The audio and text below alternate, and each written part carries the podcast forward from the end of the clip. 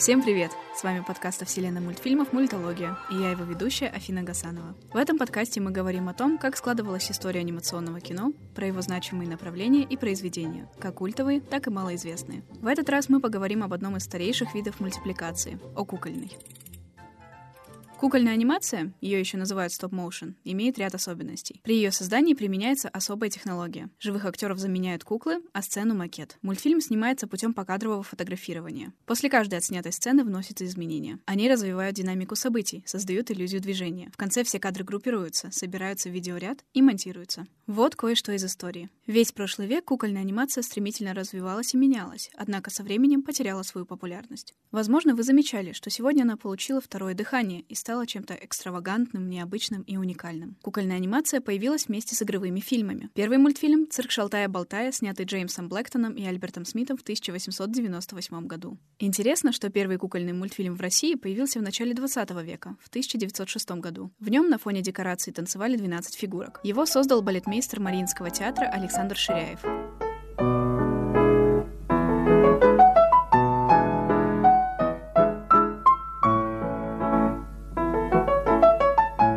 Время прославился Александр Птушко, режиссер комедии «Новый Гулливер». В качестве художественного решения Птушко использует сочетание актерской игры и мультипликации. Все персонажи в мультфильме — куклы, за исключением главного героя, мальчика Пети, попавшего в капиталистическую страну Лилипутию. Фигурки капиталистов созданы очень карикатурно. Они пучеглазые, пузатые, на тонких ножках. Человечки. Живые. Да какие короткие. В 1933 году выходит знаменитая картина «Кинг-Конг», в которой эффектно используется прием стоп-моушен анимации в экшн-сценах. Например, он применяется в сцене, когда Кинг-Конг залезает на верхушку небоскреба в финале картины и начинает колотить себя в грудь. Кадры склеиваются, и за счет этого движения чудовища выглядят очень неуклюжими и отрывистыми.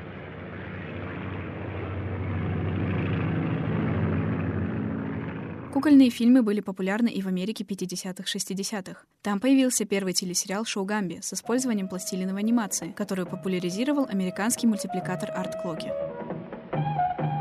Шоу успешно существовало на протяжении 10 лет и пользовалось огромным успехом. Ну а что же творилось в Восточной Европе? Популярность кукольной анимации не обошла стороной и Восточную Европу. Большой любитель экспериментов, чешский мультипликатор Иджи Тренка, которого назвали Walt Disney Восточной Европы, использовал в своих мультфильмах уникальные постановки света, театр теней, детализированные сцены с большим количеством кукол-актеров. Он создал более 40 кинолент и стал классиком кукольной анимации. В своих картинах Тренка часто обращался к фольклору, народным легендам и сказкам, а тяжелая судьба главных главных героев создавала контраст между детскостью и серьезностью. Нельзя не упомянуть одного из выдающихся советских режиссеров Романа Качанова. Благодаря немому кукольному мультфильму «Варежка», который завоевал огромное количество призов на зарубежных фестивалях, советская кукольная анимация прославилась на весь мир. Знаменитые работы Качанова «Чебурашка», «Крокодил Гена», «Шапокляк» стали общепризнанной классикой мультипликации. Слушай, Гена, давай я вещи понесу, а ты возьми меня.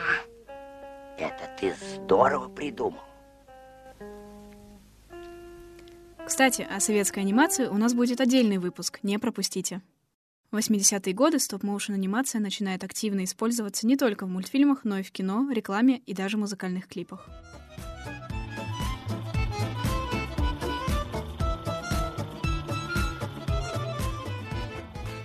Закат эпохи. К началу 90-х кукольная анимация всем надоела, потому что появились новые технологии. Это и 3D-формат, и технологии CGI, и многие другие. С их помощью процесс создания анимации занимал меньше сил, времени и средств. Парк юрского периода, фильм 1993 года, иллюстрирует переход от стоп-моушен к CGI. Это изображения, сгенерированные компьютером. История игрушек от Pixar в 1995 еще больше снизила интерес к кукольной анимации. Сейчас компьютерная анимация используется постоянно. You've got a friend in me. You've got a friend in me. Возродил кукольную анимацию из пепла всем известный режиссер Тим Бертон. Бертон видел в стоп-моушене не только способ передачи изображения и идеи, а своеобразный творческий прием, который придает картине определенный шарм. Как сказал сам Бертон, мне нравятся все формы анимации, но есть что-то уникальное и особенное в стоп-моушен. Оно более реальное. Но я думаю, что это тоже своего рода одинокая и темная вещь. Он снимает свою первую кукольную короткометражку «Винсент». Очень атмосферный и депрессивный мультфильм озвучил актер Винсент Прайс. Потом можно вспомнить монстров Бертона из Битлджуса, которые чем-то похожи на чудовище старых хорроров. Движения кукол неуклюжие и нелепы, что создает неповторимую динамику и атмосферу ленты. Бертон старался внедрить стоп-моушен в свои работы. Однако в фильме «Марс атакует» 1996 года ему не удалось реализовать творческий замысел. Дело в том, что Warner Bros. отказали в увеличении бюджета, а создание кукольной анимации трудоемкий, времязатратный и дорогостоящий процесс. В итоге марсиане были анимированы при помощи технологии CGI, которую мы упоминали ранее. У Бертона была цель. Он хотел, чтобы зритель видел искусственность анимации, чтобы ощущалась атмосфера дешевого би-муви,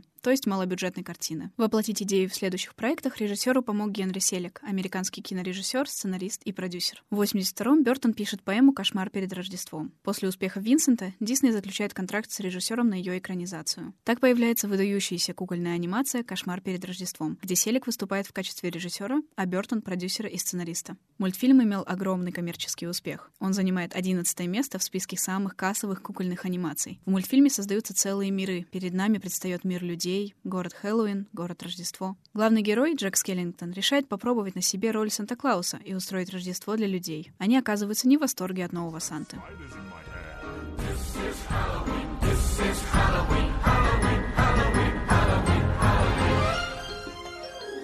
Первой самостоятельной работой Тима Бертона считается «Труп невесты», вышедший на экраны в 2005 году. Для мультфильма было изготовлено 300 кукол, изображавших 30 главных героев. До «Трупа невесты» мимика персонажей в стоп-моушене изображалась с помощью смены голов или ртов. Но создатели мультфильма решили применить новую технологию. В ней использовались сложные кукольные головы, которые заполняли шестеренками, а в уши и в заднюю часть головы вставляли ключи. Таким образом, можно было быстрее изменять выражение лица персонажа и делать мимику более выразительной. Через 7 лет Бертон создает стоп-моушен ремейк своей старой короткометражки «Франкенвини». В этом мультипликационном фильме мальчик Виктор Франкенштейн, который увлекается наукой, воскрешает своего лучшего друга, пса Спарки. Картина занимает десятое место в списке самых кассовых кукольных мультфильмов.